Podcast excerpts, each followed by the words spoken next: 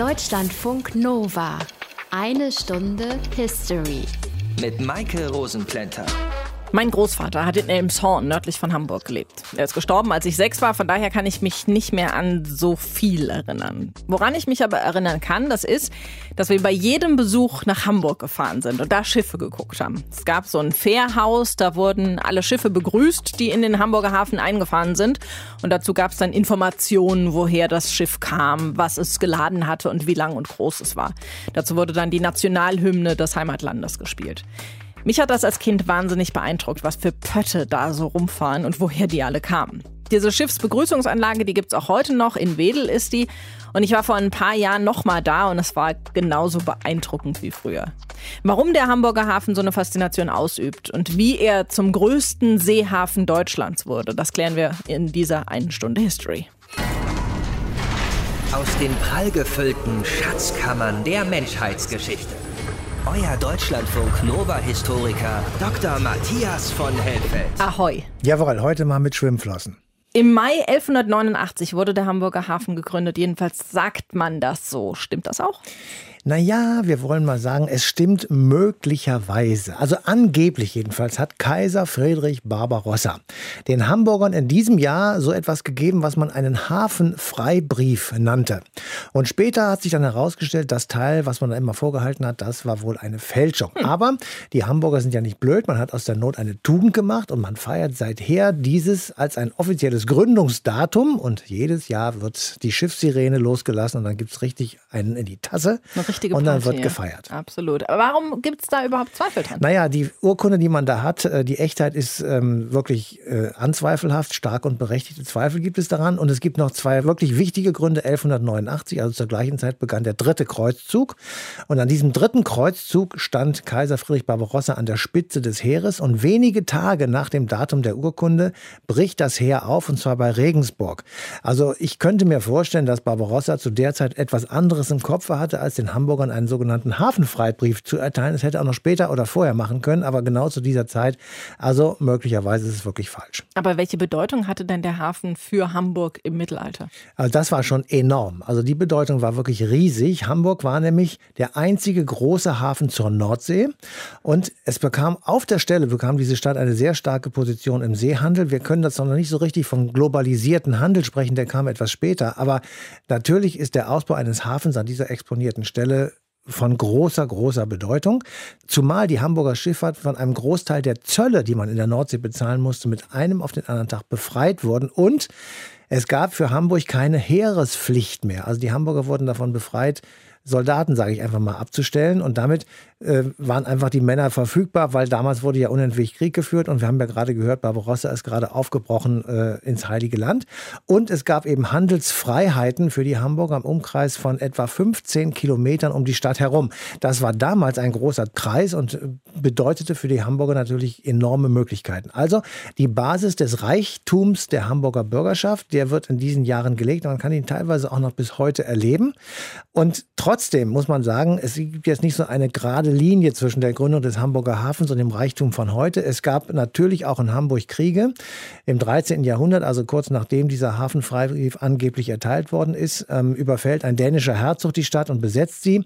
Der Kaiser tritt Hamburg an Dänemark ab und ein dänischer Statthalter sozusagen wird in Hamburg Herr des Geschehens. Also Hamburg war nicht immer frei und auch gar nicht immer sozusagen in der Lage, diesen Hafen tatsächlich auch zu nutzen. Und wann wurde Hamburg mit seinem Hafen dann wieder eigenständig? Das war ein etwas längerer Prozess, der begann 1227 mit einer Schlacht, als nämlich eine norddeutsche Fürstenkoalition gegen die Dänen angetreten ist. Und Adolf IV., der Graf von Schauenburg, wurde daraufhin Herr in Hamburg und er machte neue Befestigungsanlagen rund um die Altstadt und Verteidigungslinien. Und die können wir heute auch noch sehen. Das Millantor, das Alstertor, die lange und die kurzen Mühren und das Steintor. Das sind Relikte dieser Mauer.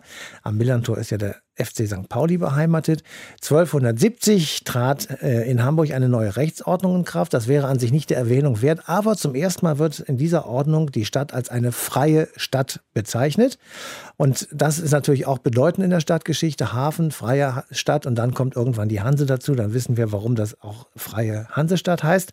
1286 bekamen äh, die Hamburger vom Herzog von Lauenburg einen Teil einer kleinen Insel geschenkt und sie errichteten darauf einen Wehrturm, also eine Art Art Aussichtspunkt und nannten diesen Wehrturm das Neue Werk. Und heute ist das bekannt als Neuwerk, eine kleine Insel im Südosten der Helgoländer Bucht bestens geeignet für Wattwanderungen und sonstige Ausflüge. Da kann man ganz wunderschön mit der Pferdekutsche hinfahren durchs Watt und dann Bernstein sammeln. Sehr schön da.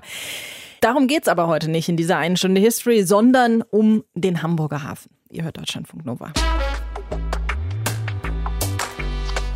Heute ist der Hamburger Hafen der größte Seehafen in Deutschland. Aber auch der hat mal klein angefangen. Christine Werner aus dem History Team hat sich mal angeschaut, wie das Tor zur Welt seine Arbeit aufgenommen hat. Willkommen in Hamburg. Die Schiffsbegrüßungsanlage Willkommhöft in Wedel an der Unterelbe. Mit Nationalhymne und Flaggengruß werden hier Schiffe begrüßt, die in den Hamburger Hafen einlaufen. Die Armeen der Hafenkräne mit ihren hochragenden Gittermasten wachsen langsam empor die endlosen Reihen der Schuppen und der Lagerhäuser. Und auch wer zum hundertsten Mal hier einläuft, kann sich diesem Eindruck nicht entziehen. Junge, komm bald wieder. Als die Seemannslieder geschrieben werden, liegen die Schiffe noch wochenlang im Hafen, der ein Zuhause ist, in dem mindestens ein Mädchen wartet. An Bord gibt es noch eine Crew. Schiffsjunge, Leichtmatrosen, Smutje, Bootsmänner, Offiziere bis hin zum Kapitän. Und die Ladung wird noch in Säcken aus dem Schiffsbauch gewuchtet. Jetzt kommt wieder so ein merkwürdiges Wort, die Talli-Leute. Ein Schiff hat eine Partie Kakao oder Kaffee geladen. Das müssen also 10.000 Sack Kaffee sein. Und die Talli-Leute haben nun zu überwachen, dass auch akkurat diese 10.000 Sack nun an Land gegeben werden.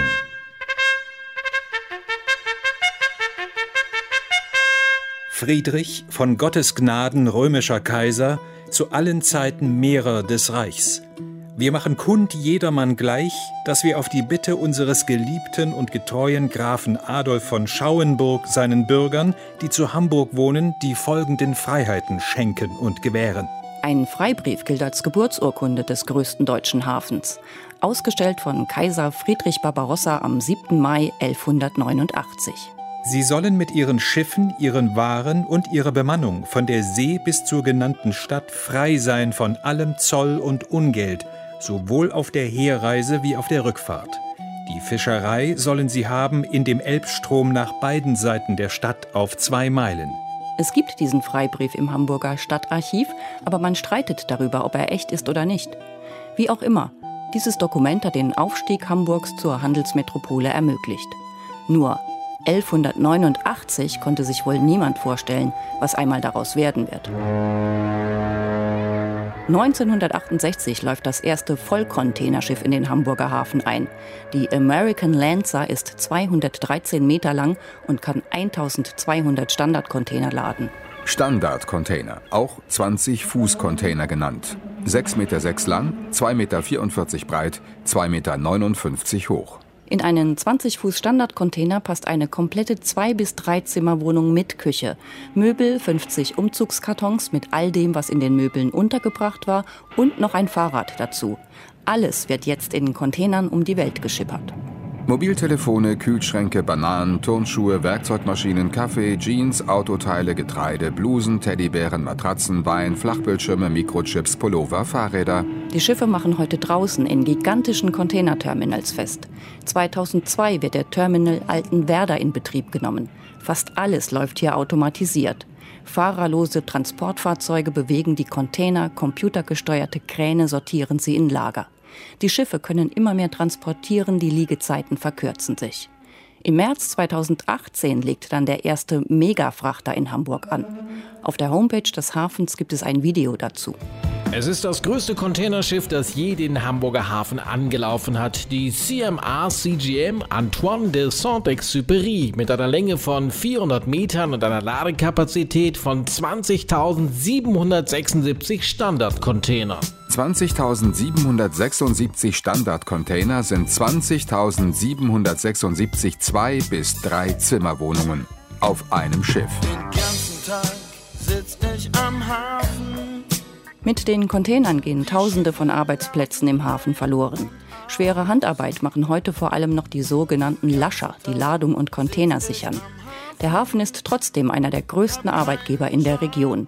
Mehr als 156.000 Arbeitsplätze sind direkt oder indirekt von ihm abhängig. Der Hamburger Hafen ist der drittgrößte Europas. Er ist eine Wirtschaftskraft. Pressemitteilung vom 20. Mai 2019. Hafen Hamburg. Starkes Wachstum im ersten Quartal bringt Aufschwung. Seegüterumschlag erreicht 34,6 Millionen Tonnen, plus 6,0 Prozent. Der Güterumschlag wird immer schneller, die Ausmaße in der Schifffahrt immer gigantischer. Auch Kreuzfahrtschiffe sind heute schwimmende Städte. Und für die Zukunft plant der Hamburger Hafen ein Hyperloop-Terminal. Dort sollen Container mit bis zu 1200 Kilometern pro Stunde durch eine Röhre zischen und so ins Hinterland transportiert werden. Christine Werner war das über die Anfänge des Hamburger Hafens. Deutschlandfunk Nova. Wir haben in dieser einen Stunde History bisher unseren Blick über den Großraum des Hamburger Hafens schweifen lassen, haben uns mal die geschichtlichen Zusammenhänge angeschaut und wie es überhaupt losging mit dem Hamburger Hafen. Jetzt geht's ins Kleine, nämlich an die Frage, wie das denn so war, im mittelalterlichen Hamburger Hafen zu arbeiten. Beantworten kann uns das Christina Deggim. Sie ist Stadtarchivarin von Stade und hat unter anderem ihre Doktorarbeit über den Hamburger Hafen geschrieben. Hallo, Frau Deggim. Hallo, Frau Rosenblender. Wie war das denn so im mittelalterlichen Hamburger Hafen zu arbeiten? Was für Arbeitsbedingungen hatten die Hafenarbeiter da? Das Leben war ganz schön kompliziert. Also es gab unendlich viele Spezialisten, weil man die kostbaren Schiffsfrachten überhaupt nicht irgendwelchen Tagelöhnern anvertrauen wollte. Die gab es zwar auch, aber für jede Ware war irgendein Spezialist zuständig. Zum Beispiel für das Bier gab es die Kneveler, die allein berechtigt waren, dieses Bier zu transportieren. Es gab für die Packen extra die Karrenführer, die am Kran standen und auf die Ware warteten. Es gab extra Weinträger, es gab extra Salzträger. Also es gab für jede Ware eine Spezialisierung, die ins Leben gerufen wurde, um wirklich Leute zu haben, die wussten, wie man mit den Waren umgeht und um eine Qualitätssicherung auch zu haben, damit die Hamburger Biere, die Hamburger ähm, Heringe auch wirklich ähm, Qualitätsware waren, die überall im In- und Ausland dann auch geschätzt wurden. Bier, Wein, Salz haben Sie schon genannt. Was wurde hm. noch über den Hafen gehandelt? Unendlich viel. Also es gab Pech, es gab Teer, Asche, ja, Holz, Häute, Nüsse, Salz, äh, ja, Wolle, Glas, Eisen, Stockfisch, ganz viel Hering, ähm, Kupfer, Blei, Wachs, Flachs, Tuche. Auf jeden Fall also wirklich die vielfältigsten Waren, die man sich vorstellen kann. Und Hamburg war auch ein ganz großes Zentrum für den Geldverkehr und Informationszentrale, die eine immer wichtigere Rolle spielte. Wo kam diese ganze Ware denn her? Also erstmal natürlich aus dem Hanseraum. Ähm, Hamburg war Hansestadt und hatte deshalb gerne mit anderen Hansestädten zusammengearbeitet. Aus England kam viel, die Tuche vor allen Dingen, aus den Niederlanden, aus Flandern kamen auch kostbare Waren, die aus dem Mittelmeerraum zum Teil stammten. Aus Norwegen kam der Stockfisch, aus Island kam Stockfisch, ähm, Salz kam aus Lüneburg. Ja, Hamburg galt immer als das Brauhaus der Hanse. Hamburg stellte selbst sehr viel Bier her, das sehr stark exportiert wurde überall hin. Also also die äh, Handelsverbindungen waren schon sehr vielfältig. Im 15. Jahrhundert ging es dann auch ins Mittelmeer und auf die Iberische Halbinsel. Salz kam dann zum Beispiel aus Spanien, aus Frankreich, aus Schottland auch. Und der Raum dehnte sich einfach immer weiter aus und auch ziemlich schnell nach Übersee. Also Hamburg war schon überall sehr präsent. Handel bedeutet ja Reichtum oftmals und dann mhm. auch noch mit solch kostbarem Gut. Ich gehe mal davon aus, dass der Handel im Hamburger Hafen für die Stadt und die Regionen rundherum wichtig waren. Ja, also Hamburg ist ein Hafen, war ein Hafen, ähm, das ist seine Existenzberechtigung und sicherte ihm immer seine Unabhängigkeit, die wirtschaftliche Stärke und Selbstständigkeit.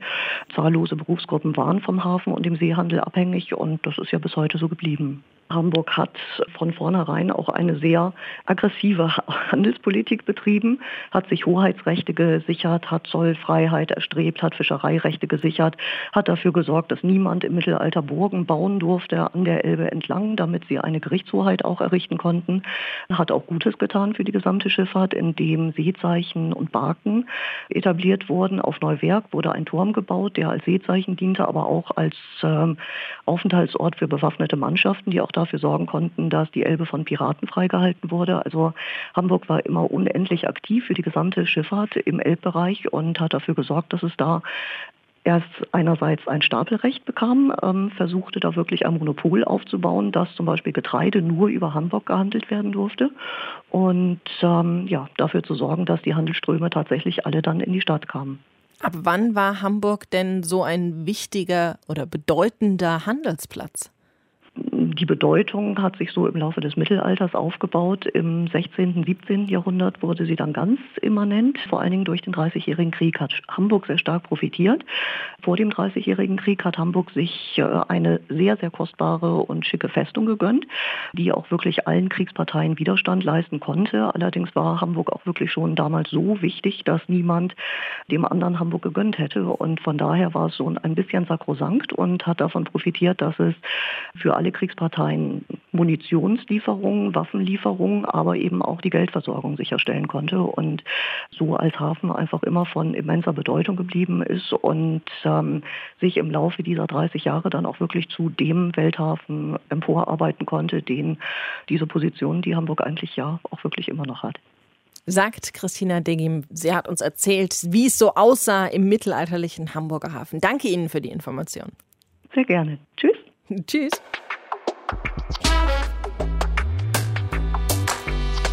Bis heute ist Hamburg freie und Hansestadt. Matthias, der Hafen hat doch sicher auch dazu beigetragen, dass Hamburg so ein bedeutender Teil der Hanse geworden ist, oder? Ja, und zwar obwohl Hamburg nicht von Anfang an sozusagen so eine riesige Bedeutung hatte. Es gab andere bedeutende Häfen, zum Beispiel in Lübeck, in Bremen, in Rostock, Stralsund oder auch Wismar. Und diese Städte um die Häfen herum, die traten nun auf einmal gemeinsam auf, machten eine gemeinsame Interessenvertretung, so ein bisschen so ähnlich wie in der Europäischen Union heute auch. Und ab 1240 1980 machte eben Hamburg da mit und war dann Teil dieser sogenannten Hanse. Und das war auch so ein Verbund von Händlern, oder? Naja, man kann vielleicht sagen, mit einem heutigen Begriff so etwas wie ein gemeinsamer Markt, also ein Interessensverband im Zuge einer zunehmenden Globalisierung des Handels. Es gab zwischen Hamburg und Lübeck sogar eine gemeinsame Währung. Also die hatten sich auch schon überlegt, dass Warenaustausch mit einer Währung sehr einfach ist. Die Hanse-Partner gemeinsam vertreten, erreichten Handelsprivilegien mit anderen großen Handelsmächten, Flandern, England, Norwegen, Schweden und schließlich auch mit Frankreich. Aber Hamburg war nicht führend. Führend in der Hanse war Lübeck als Caput et Principium Omnium, also als Kopf und Führer der Hanse. Aber Hamburg konnte von der Hanse profitieren. Unbedingt. Also wenn du heute nach Hamburg fährst, dann siehst du ja, dass Hamburg eine reiche Stadt ist. Zumindest bei vielen Menschen sieht man das so.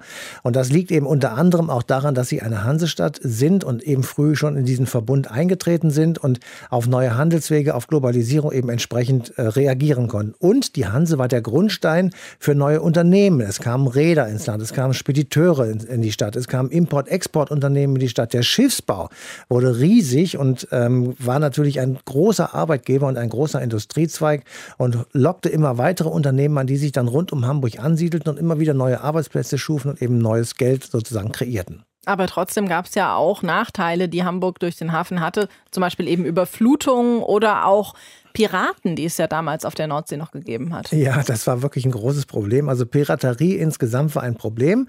Regelmäßig wurden Schiffe, die auf dem Weg nach Hamburg waren, im oberen Teil der Elbe aufgebracht und ausgeplündert. Die kamen dann leer in Hamburg an. Das war nicht so besonders toll. Und einer, der es zu großem Ruhm in Anführungsstrichen gebracht hat, war Klaus Törtebecker, mhm. wie man in Hamburg sagt. Er wurde gefasst, verurteilt und hingerichtet. Und ähm, als man ihn dann hingerichtet hatte, schnitt man ihm den Kopf ab und steckte ihn auf einen Pfahl und ähm, stellte ihn sozusagen für jeden sichtbar am Ufer der Elbe aus, damit jeder sehen konnte, was passiert, wenn man sich der Piraterie verschreibt. Darüber sprechen wir gleich noch mal etwas ausführlicher. Eine Stunde History. Wenn wir heute an Piraten denken, dann haben wir meist sofort dieses Klischee vor Augen. Schwarzer Hut, oft mit Totenkopf drauf, dazu eine Augenklappe, dazu ein Säbel und mindestens mal drei Tage Bart.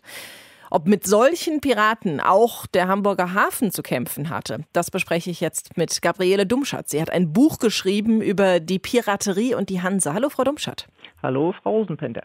Der Legende nach wurde der Hamburger Hafen 1189 gegründet. Musste er von Anfang an gegen Seeräuber oder Piraten gesichert werden? Oh ja, denn durch seine Lager an Alster und Elbe war Hamburg ja von jeher ein Ort der Händler.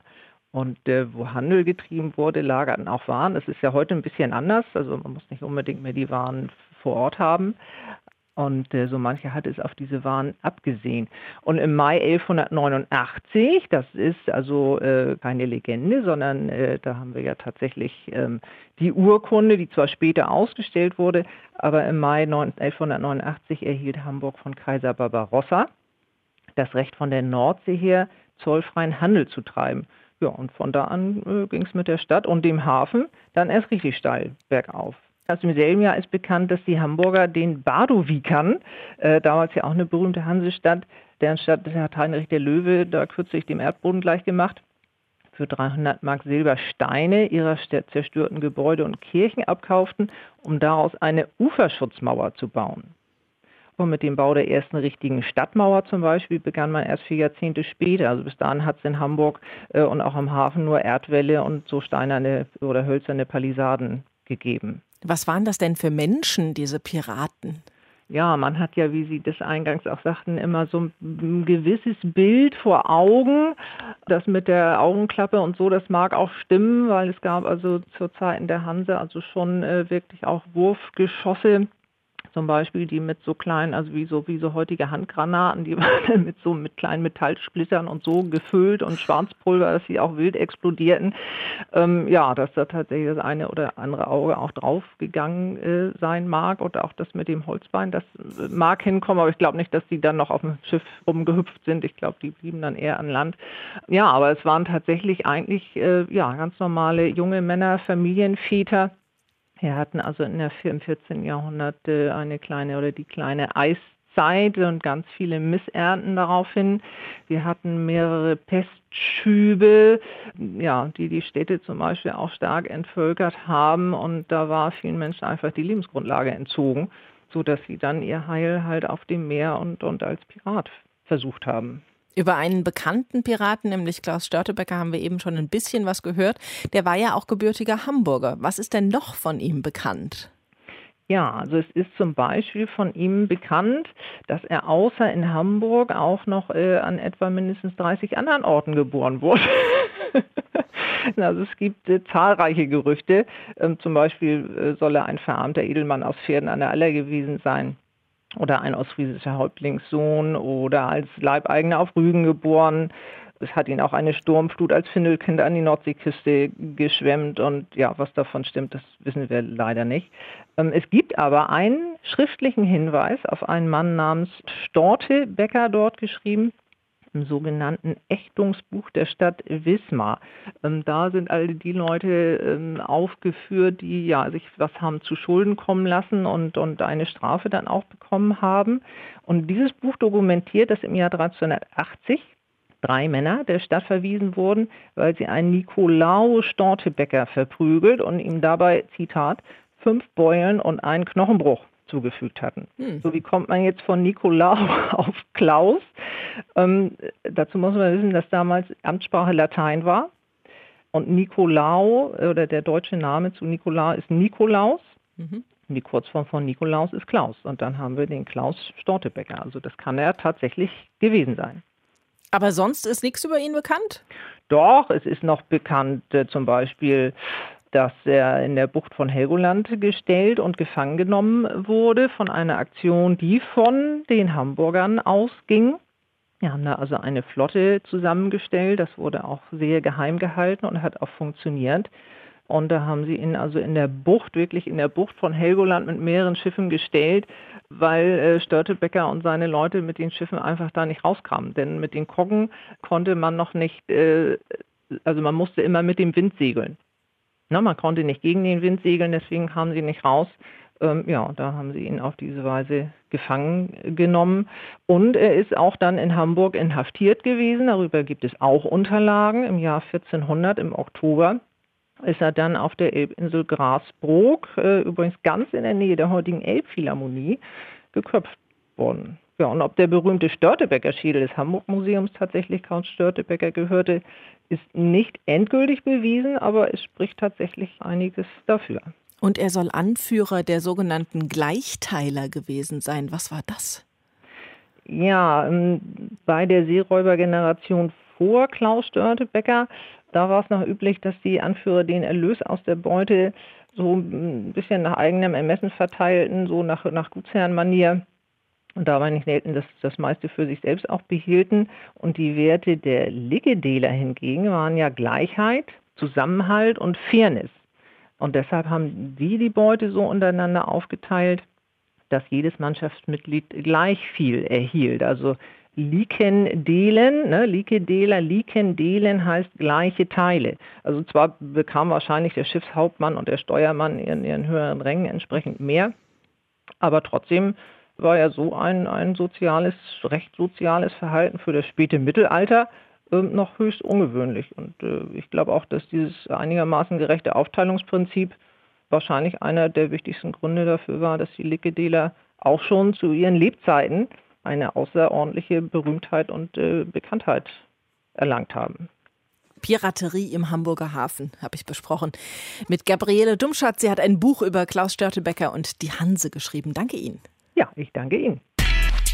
Deutschlandfunk Nova. Bisher ging unser Blick zurück ins Mittelalter und in die Zeit der Hanse. Aber auch auf den Hamburger Hafen heute lohnt sich ein Blick, weil sich da echt richtig viel getan hat in den letzten 830 Jahren. Einer, der sich mit dem modernen Hafen sehr gut auskennt, ist Kai Gerolis. Er ist Sprecher des Betreibers des Hamburger Hafens, nämlich der Hamburg Port Authority. Hallo, Herr Gerolis. Hallo.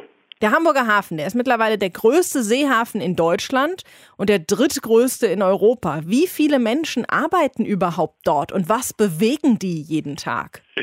Wie viele Menschen exakt im Hamburger Hafen arbeiten, ist natürlich ganz, ganz schwierig zu sagen. Es gibt da aber eine ganze Menge Untersuchungen drüber und das heißt, vom Hamburger Hafen direkt sind 155.000 Jobs abhängig. Wow. Und das macht den Hamburger Hafen zu einem der größten Arbeitgeber im gesamten Norden und auch zu einem der wichtigsten Arbeitgeber. Ja, und die bewegen natürlich jeden Tag eine ganze Menge. Das geht natürlich los von Schiffen, die im Hafen sicher rein und raus gehen. Das geht mit Containern, die aus den Schiffen entladen werden, die beladen werden. Das geht weiter mit Eisenbahnzügen, von denen äh, jeden Tag gut 2000 Stück durch den Hafen fahren. Das geht weiter mit Kollegen im Hamburger Hafen, die dafür sorgen, dass natürlich auch die LKWs und die ganzen Autos sicher über die Straße kommen und dass die Brücken in Schuss gehalten werden. Und das geht natürlich äh, zu all den ganzen Veredelungs- und Produktionsbetrieben der Hafenwirtschaft, die sich äh, darum kümmern, damit dieser Hafen wirklich 24 Stunden und sieben Tage die Woche läuft. Das heißt, es ist nicht mehr Salz und Wein, wie es früher mal war. Nein, ganz und gar nicht. Der Hamburger Hafen ist, und da sind wir eben auch besonders stolz drauf, ein Universalhafen. Das heißt, äh, hier kommt und geht von Autoteilen über Textilien bis natürlich auch Kaffee, Südfrüchte, aber auch chemische Produkte bis hin zu großen Mengen an Schüttgütern, die hier umgeschlagen werden. Also man kann sagen, im Großen und Ganzen wird hier nahezu alles im Hamburger Hafen umgeschlagen. Der Hamburger Hafen versorgt im europäischen Binnenland rund 500 Millionen Konsumenten mit Gütern. Und die Schiffe, die im Hamburger Hafen anlegen, die werden ja auch immer größer, wenn man sich da allein so Kreuzfahrtschiffe vorstellt, die ja auch regelmäßig eben im Hamburger Hafen ankern. Das sind ja riesig große Teile. Wäre es da nicht ein Vorteil, wenn der Hafen an der Küste läge und nicht an einem Fluss? Nein, die Position des Hamburger Hafens im Binnenland ist eine ziemlich ideale Position, weil die Waren, äh, die von den Schiffen gebracht werden und natürlich auch die Passagiere, die mit den Kreuzfahrtschiffen rankommen, die wollen ja natürlich äh, möglichst nah an die Konsumenten bzw. in die Stadt rein. Und deswegen ist eine Lage, wie sie der Hamburger Hafen hat, ideal. Und Hamburg bietet dafür eigentlich auch die allerbeste Voraussetzung, denn Hamburg verfügt mit über die beste Hinterlandanbindung, die äh, vergleichbare Häfen haben. Hamburg ist der größte Eisenbahnhafen Europas. Mittlerweile ist es so, dass etwa 45 Prozent aller Container, die in Hamburg entladen werden, direkt per Eisenbahn äh, in Richtung Zielkonsumenten gebracht werden. Das ist ein absoluter Spitzensatz und das sorgt natürlich auch für Entlastung der LKWs. Und man muss immer eins überlegen, wenn man einen Container von China nach Hamburg fährt, und China ist der wichtigste Handelspartner für den Hamburger Hafen, ist der aufwendigste und teuerste Teil nicht die Überfahrt von China nach Deutschland oder nach Europa, sondern tatsächlich das allerletzte Stück, wo dann der Container noch vom Hamburger Hafen nach Hannover, nach Polen, nach Berlin oder nach Süddeutschland gefahren wird. Und deswegen ist es eben wichtig, auch möglichst nah dran an den Konsumenten zu sein. Aber das bedeutet ja, die Schiffe werden immer größer, das heißt, die Elbe muss immer tiefer werden. Dagegen gehen aber die Umweltschützer vor. Was wiegt da mehr, Umwelt oder Hafen? Wir als Hamburg Port Authority sehen eigentlich das Größenwachstum der Schiffe eher so äh, im Moment an der Grenze. Wir haben jetzt Schiffe, die den Hamburger Hafen erreichen, die können 21.000 Standardcontainer laden. Es sind in den Orderbüchern der großen Reedereien oder der großen Werften Schiffe mit 22.000, 23.000 TEU. Darauf ist der Hamburger Hafen vorbereitet. Trotzdem sehen wir im Größenwachstum eher ein Ende, weil aus Sicht der HPA macht es mehr Sinn, die Effizienz an den Kaikanten zu steigern. Sprich, zunehmende Digitalisierung und die kann äh, dafür sorgen, dass insgesamt die Zubringerkette von Versender zum Konsumenten beschleunigt werden kann und da ist eher Wachstumspotenzial als Schiffsgrößen weiter auszubauen. Aber Ihre Frage nach äh, der Fahrenanpassung, die natürlich Sinn macht, die Fahrenanpassung der Unterelbe äh, ist sozusagen in der, in der Vorbereitung und beginnt mit dem eigentlichen Baggern auch im Herbst diesen Jahres, die ist notwendig, um eben auch den großen Schiffen die Zufahrt zu sichern. Hamburg tut aber mit seiner Lage auch sehr, sehr viel für das Thema Umwelt. Uns ist dieses Thema sehr bewusst. Wir legen da auch sehr viel Wert drauf. Der Hamburger Hafen heute Informationen dazu hatte Kai Gerulis von der Hamburg Port Authority. Danke Ihnen dafür. Ja, sehr gerne und ein Tschüss aus Hamburg. Deutschlandfunk Nova. Eine Stunde History.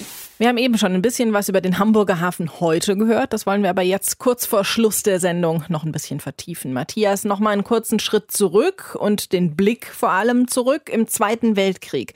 Da wurde Hamburg ja, wie viele andere Städte auch, sehr, sehr stark zerstört. Aber die Stadt hat sich trotzdem ziemlich gut entwickelt in den Jahren danach, oder? Ja, das fand ich auch. Also in der Rückschau betrachtet ist ein erstaunlich rascher wirtschaftlicher Aufstieg und das lag eben auch am Hafen, weil dieser Hafen sehr schnell zum größten deutschen Warenumschlagplatz wurde wurde. Also es kamen relativ viele Waren aus Amerika nach Deutschland. Der Marshallplan hatte viele Waren und die kamen alle in Hamburg an und wurden dort also ins Land weiterverteilt. Hamburg war sozusagen wuchs mit dem Hafen und die Werften, die in Hamburg dann sehr schnell auch wieder repariert worden waren und wieder Schiffe bauten, waren eben ein guter und vor allem auch ein großer Arbeitgeber, sodass also viele Menschen sehr schnell nach dem Krieg wieder in Arbeit kamen. Und dann kam eine der großen und zerstörerischen Sturmfluten, 1962 war das, da haben wir ja auch schon mal eine Sendung zu gemacht. Darunter hat der Hafen dann auch ziemlich gelitten. Ja, er hat ziemlich gelitten, er stand wirklich in weiten Teilen unter Wasser, aber die Anlage insgesamt, die Hafenanlage, die wurde eben nicht so zerstört wie viele andere Teile in Hamburg. Ähm, viel wichtiger Wichtiger waren die dann sofort einsetzenden Deichbaumaßnahmen entlang der Unterelbe, die inzwischen auf einen Pegelstand von etwas unter 10 Meter aufgeschüttet sind. Also musst du dir mal vorstellen, du stehst sozusagen auf der anderen Seite, dann stehst du vor einer 10 Meter hohen Mauer. Und ähm, wenn du heute nach Hamburg fährst, dann gibt es da die berühmte Hafen City. Das ist nicht nur ein beliebter Wohnort, sondern auch mittlerweile eine Touristenattraktion geworden. Und die Bauten dieser Hafen City stehen auf sogenannten Warften, also auf Aufschüttungen, auf höher Stelzen sozusagen, kann man fast sagen, die eben eine Überflutung dieser Neubauten verhindern sollen. Aber trotzdem, Teile der berühmten Altstadt, etwa der ebenso berühmte Fischmarkt, wo jemand rumschreit, dass es Aale Aale gibt, der wird gar nicht geschützt. Man lässt ihn bewusst äh, geflutet und reinigt ihn anschließend wieder, um einfach auch Überlaufbecken zu haben. Das ist auch immer ein sehr beeindruckendes Erlebnis, da dann fußhoch, kniehoch im Wasser zu warten. In der nächsten Sendung sprechen wir mal über die Geliebten von Päpsten. Hä? Werdet ihr jetzt sagen, die dürfen das doch gar nicht. Ja, richtig, aber zwischen nicht dürfen und trotzdem tun ist ja immer noch ein Unterschied. Und in frühen Jahren wurde das eben noch nicht so ernst genommen mit dem Zölibat. Manch ein Kritiker der katholischen Kirche würde jetzt sagen, wird es bis heute nicht. Wir sprechen aber tatsächlich über früher, nämlich über den Beginn der Pornokratie im Vatikan 904. Das also in der nächsten Eine Stunde History. Bis dahin euch eine schöne Zeit. Macht's gut. Bye bye. Deutschlandfunk Nova. Eine Stunde History. Jeden Montag um 20 Uhr. Mehr auf deutschlandfunknova.de.